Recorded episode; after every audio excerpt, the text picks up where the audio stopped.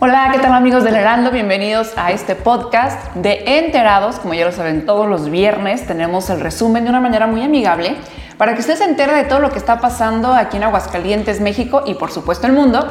Y Enterados no puede estar completo sin nuestro compañero, amigo, apreciado Rubén. Gaby, ¿qué te tomas, Gaby? Placer tenerte aquí de nueva cuenta como siempre, ¿verdad? Todos los viernes, en especial los viernes. Y bueno, pues sí, de enterados este fin de semana, que vaya que hubo información durante esta semana, en los últimos días hubo un sinfín de notas importantes que en los próximos minutos les estaremos compartiendo. Así es, la verdad es que fue una semana muy movida y vaya que movida en todos los sentidos. La verdad es que sí, literalmente. Ahora se nos movió el tapete. Una vez más, septiembre, que cómo le tenemos miedo a este, este mes en especial, ¿no? Las personas que han tenido, bueno, pues ya de cerca esas experiencias con los temblores, la verdad es que vaya susto, afortunadamente, bueno, daños menores a pesar de la magnitud del mismo. Así es, sí, sí. Y aparte contando la lluvia. Sí, también. Porque también aquí en Aguascalientes la lluvia no nos ha dado tregua. Esperemos que el día de hoy está nublado, entonces yo creo que sí nos va llover un ratito en la tarde, ¿no? Ojalá, ¿no? Para que refresque y si no, bueno, pues no pasa nada, ya nos ha llovido mucho y hay que también, este, pues, alivianarnos en ese sentido, ¿no? Pero lo que sí es que también el campo se ve hermoso, ya ahorita todo eh, verde precisamente por esta lluvia que ha sido muy regular en Aguascalientes. Así es, pero bueno, ¿qué les parece si nos vamos ahora sí con el resumen de lo que tendremos el día de hoy, Rubén? a darle. Y bueno, pues empezamos con un rescate de migrantes, más adelante vamos a platicar de qué se trata. También, bueno, dejaron en libertad al elemento ministerial que, bueno, pues... Eh, asesinó, ¿verdad? Se escucha fuerte la palabra, pero fue lo que pasó a, un, eh, bueno, a una persona al momento de que era trasladado al cerezo. Hubo ahí un intento de escape y esto ocasionó, bueno, pues una pequeña persecución a pie tierra y posteriormente esta tragedia que tendremos los pormenores. Así es, y bueno, no podemos dejar de lado los temas de COVID y es que prácticamente lleno el hospital 1 del IMSS. También ya están incluidos los niños. Así que bueno, más adelante les vamos a platicar. También, bueno, le decíamos sobre este sismo que se registró el martes pasado, alrededor de las 20 horas con 47 minutos. Un movimiento telúrico ocasionó, bueno, pues eh, afectaciones en algunos estados costeros. Y bueno, pues también estaremos platicando de esta y otras noticias, Gaby. Así es, y bueno, como ya lo mencionábamos, las lluvias también que han dejado afectaciones en, eh, bueno, pues en, en Hidalgo y bueno, pues se reportan grandes pues afectaciones en ocho municipios del estado con más de 5 mil viviendas dañadas. 3.000 de ellas en Tula. Vaya, Eso y más vamos a estar hablando. Vaya padecimientos que, mira, queremos siempre agua, pero ya después la tenemos en el cuello y ya no la queremos, obviamente, ¿no? pero bueno, de esto y mucho más, como bien decías, ¿en dónde más? En Enterados. Enterados.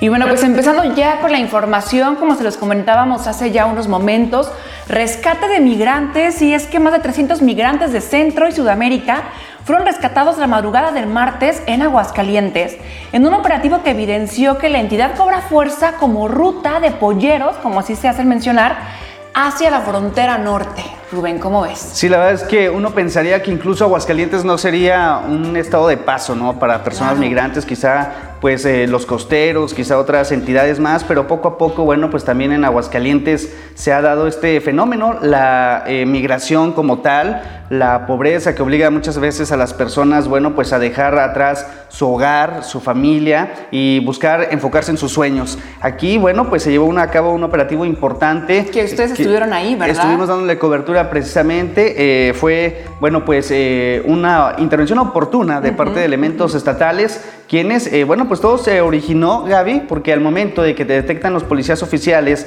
que están instalados en la puerta sur de, Aguascalientes, la puerta de acceso, bueno, pues observan una camioneta cuyo conductor, bueno, pues no portaba el cinturón de seguridad al momento de que también ellos, pues quieren proceder para hacerle la infracción porque es una, es una ley que hay que cumplirla, obviamente. Eh, bueno, se dan a la tarea de que la persona, a pesar de la indicación, no obedece el alto marcado por los oficiales, se desencadena así una persecución. Al momento de que eh, culmina ello, bueno, pues se dan a la tarea, obviamente, los policías de darle alcance. Entra esta camioneta, Gaby, amigos del auditorio, a una vivienda ubicada en Vista Alegre. Y bueno, pues ahí los elementos intervienen y se dan cuenta la sorpresa que se llevaron. 341 personas migrantes procedentes de cinco estados. Ahí estaban ya a punto de ser, bueno, pues enviados a los Estados Unidos o de continuar pues su paso buscando un sueño americano.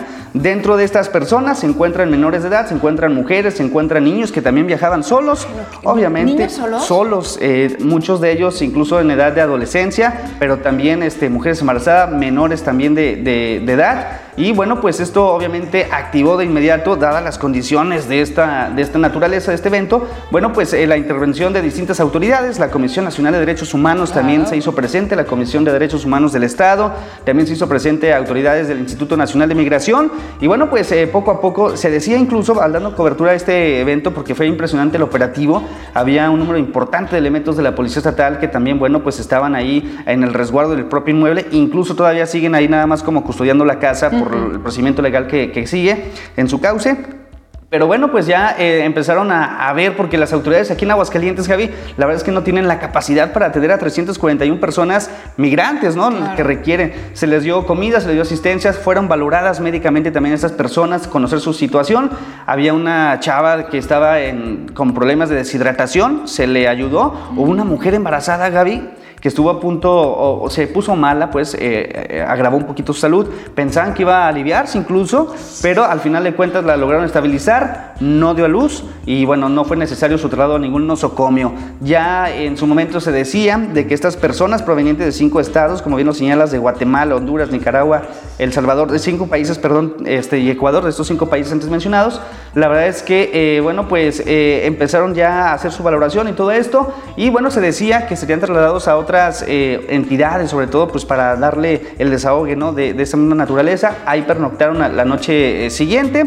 Y bueno, pues ya las autoridades están interviniendo en, enviarlos precisamente, ya los enviaron en camión, les pusieron ahí transporte para que ya fueran con sus eh, mismas autoridades del cónsul, ¿verdad? En sus respectivos casos, y con ello, pues que regresen a su país. Entonces, todos eran de Guatemala, de, de países de, Centro y Sudamérica.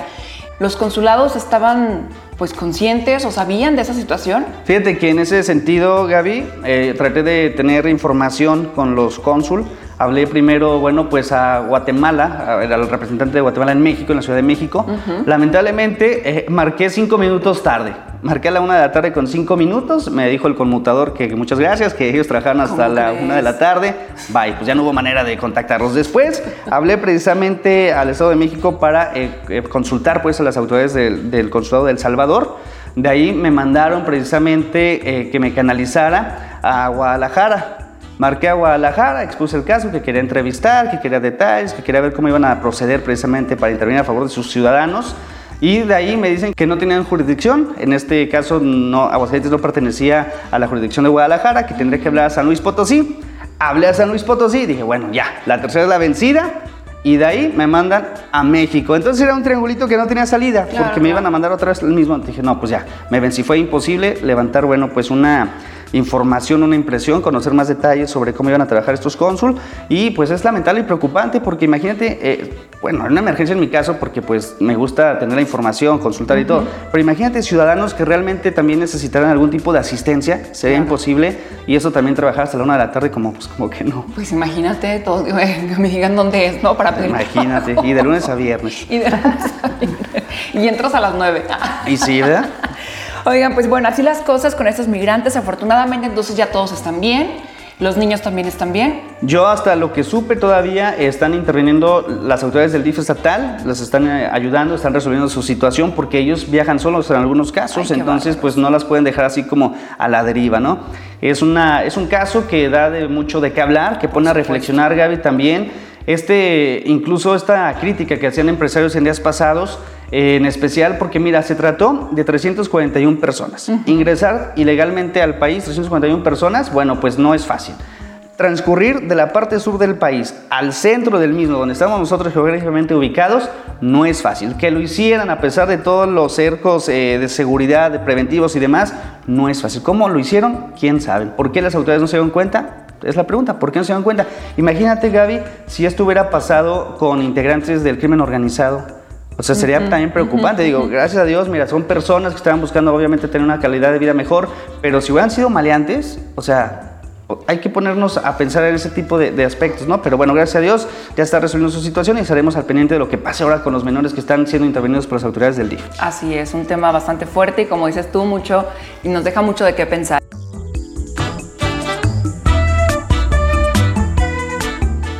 Y bueno, pues pasando a otros temas también algo fuertes, y es que, bueno, pues en los primeros minutos del miércoles, el agente de la Policía de Investigación Bueno, pues mató de un balazo un detenido que intentó escapar en los momentos en que iba a ser ingresado al cerezo. Aquí también, eh, imagínate, eh, es algo muy fuerte. Y aparte, eh, fue dejado en libertad luego de que la gente argumenta que al momento de ir en persecución del fugitivo, bueno, pues se había resbalado. Se había resbalado y ese resbalo lo que provocó, bueno, pues que se disparara su pistola de cargo y lo impactara mortalmente de manera accidental. Eso fue lo que comentó el ministerial y ya lo dejaron en libertad. Sí, la verdad es que fue un caso de que dio de qué hablar precisamente. Estos hechos se registraron en días pasados, creo que el fin de semana, mal no recuerdo.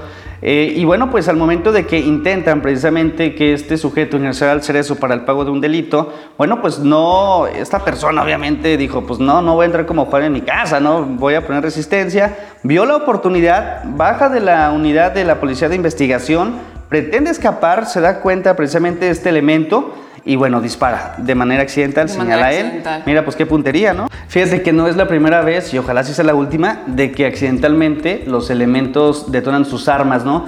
Yo recuerdo hace meses, alrededor de cuatro o cinco meses, en Fraccionamiento Villas de la de la Asunción, hubo un reporte de una riña, llegan los elementos, ven este, que al momento de que eh, los riñosos están peleando y que ven la presencia de los oficiales, se dispersan pues empieza la cacería de uno, de otro y de otro, pero en uno de esos, un elemento se funda su arma y dispara. Mm. Hirió precisamente a un joven, lo llevaron al hospital, estuvo internado, el policía fue detenido y precisamente justificó eso, de que se había detonado su arma de manera accidental al momento de correr, que nada más la... Primero había dicho que había detonado al aire, después de que sí la desenfundó, pero se le, se le jaló el gatillo eh, prácticamente. Y ahorita, porque yo conozco a la familia, está el proceso todavía legalmente, pues porque no se les hace justo que haya disparado de esa manera. Ahora imagínate una persona esposada, pues la verdad es que no, no tendría por qué... No, y aparte de que dan ese argumento de un resbalo, que se resbaló, pues como dices tú, qué puntería. Pero bueno, así las cosas.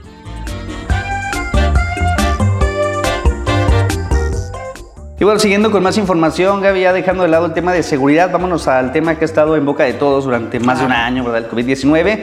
Y es que el Hospital 1 del Seguro Social prácticamente se encuentra lleno más de un centenar de pacientes COVID están siendo atendidos, entre ellos niños, en este nosocomio. Actualmente el Hospital 1 eh, representa el 85% de la ocupación. Su líder sindical, Arturo Rodríguez, señaló que el instituto atiende el 80% de los casos de COVID en el estado y si bien a la fecha hay 120 camas destinadas para la atención de esta pandemia, esto no significa que no cuenten con más capacidad. ¿Qué quiere decir esto? Que bueno, dentro de este centenar de pacientes hay algunos pequeños que han sido también ya internados, cuentan con las camas suficientes y con la posibilidad incluso de ampliar, pues ojalá no sea necesario, ¿no? Hay que seguir cuidándonos para evitar ser parte de esas estadísticas. Así es, y es que estamos ya hablando de esa tercera ola, que como ya lo mencionábamos anteriormente, sí se esperaba esto, ya tenían algunas... Em, digamos que ya nos estaban como predisponiendo ¿no? a que podía pasar esto, porque obviamente esto no es de que ya la vacunación haya hecho, nos haya hecho inmunes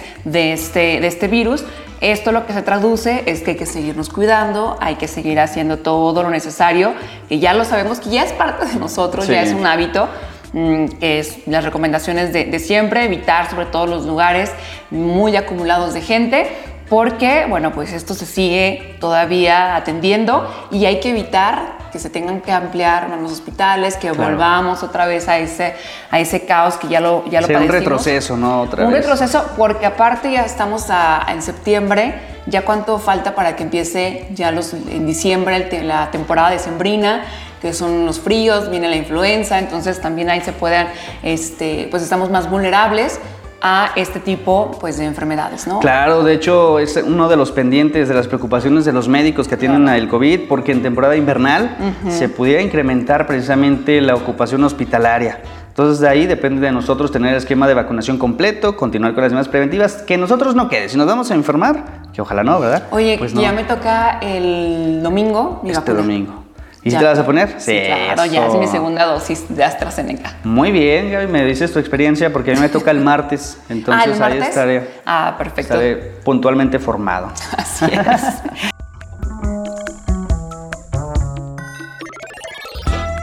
continuando con temas, pero ahora nos vamos que pues la verdad lamentablemente un sismo y es que de nuevo, fíjate, de nuevo un 7 de septiembre como ocurrió hace cuatro años, que es, fue un, año, una fecha que no se va a poder olvidar. Bueno, pues el pasado martes a las 20:47 horas, un largo sismo de tres minutos con epicentro cerca de Acapulco sucedió y asustó a los habitantes de la Ciudad de México y varios estados del centro sur del país, incluyendo Aguascalientes, que nos decían que desde el domingo. Yo la verdad no lo sentí. Yo tampoco. Con afectaciones principalmente, bueno, pues en Guerrero, en tanto que la Ciudad de México no reportó daños graves. Y anteriormente se había también un temblor que fue en Guanajuato. De hecho, eh, bueno, pues amanecimos con esta noticia, más bien empezamos la semana con esta noticia, que incluso fue cuando muchas personas, bueno, algunas personas aquí en Aguascalientes empezaban de que, oigan, sintieron que tembló, ya sabes, en todos los chats y en redes sociales y, y, en lo particular, como dices La tía preocupona de la familia, también. También, no, es que yo sentí que se me bajó la presión, pero no era el temblor. Eh, yo en lo particular no lo sentí sí hubo personas que sí decían que sí, entonces bueno, pues esperemos que las personas donde nos estén escuchando, que se hayan pasado por ese temblor, pues estén bien. Fíjate que personas conocidos que viven en la Ciudad de México, a raíz de lo que pasó hace cuatro años, ya dicen que ya fuera, o sea, a un lado de la puerta de entrada, tienen un portafolio con sus documentos a partir de, lo que pasó este 4 de, de, este 7 de septiembre, perdón, de hace cuatro años es como lo hacen. O sea, ya este, la gente en la Ciudad de México. Ya tiene la cultura, ¿no? Ya tienen ese hábito. Imagínate que, que, su. Bueno, a mí me da como cierto miedo el. Pues tengo aquí por si algo llega a pasar, pues agarro mis documentos y me salgo. Claro, la verdad es que fíjate que no quise estar en un temblor, Gaby, porque según yo tengo ya acá todo el protocolo que tengo que seguir, ¿no? Pero una de esas, el susto me lo olvida y corro, empujo y grito, ¿no? Entonces no. Imagínate Rubén. ¡Ah! No, no es cierto. Este, bueno, pues así las cosas con ese temblor en septiembre, así que, pues bueno, ahora sí ya, todo en paz, todo en, todo en calma. Y ojalá ya no hubiera más. Ojalá ya no, ¿verdad? Lo bueno que aquí en Aguascalientes no nos ha tocado. Apenas vamos a de septiembre. Te faltan 20 días. Ay, no, no días. Pero, pero bueno. Veremos. ¿Qué pasa?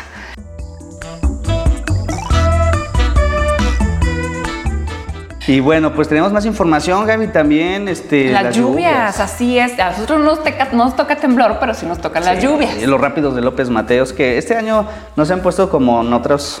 Los contenedores se han quedado estables. Sí, hoy sí, hoy sí, han estado ahí estancados, anclados.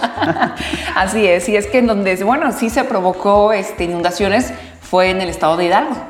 A ver, platícame o te platico. Así es, y es que, bueno, pues el desfogue de presas agravaron las inundaciones en, bueno, pues en el estado de Hidalgo y se reportan grandes afectaciones en ocho municipios del estado. Sí, la verdad es que estas lluvias, bueno, pues ocasionan estas afectaciones materiales, como bien lo comentabas, lo cual ha desencadenado que más de 5 mil viviendas resulten dañadas y 3 mil de ellas tan solo estén ubicadas en Tula. En ese sentido, el gobernador Omar Fayet informó daños en 23 puentes vehiculares, 6 puentes peatonales, así como también 11 escuelas, 3 hospitales, tres tianguis y plazas y 14 sistemas de agua potable y 10 balnearios más también obviamente resultaron afectados. Oye, pues sí les llovió muy fuerte por allá en Hidalgo. De hecho hubo fallecidos en hospitales por estas inundaciones. ¿Cómo crees? La verdad es que fue una noticia pues triste, ¿no? Imagínate nada más, imagínate el, estrés de los médicos, ¿no? por un lado la pandemia, por otro lado, bueno, pues la asistencia que tiene que ser muy oportuna y todavía lidiar con las inundaciones, el agua de manera torrencial, pues vaya situación.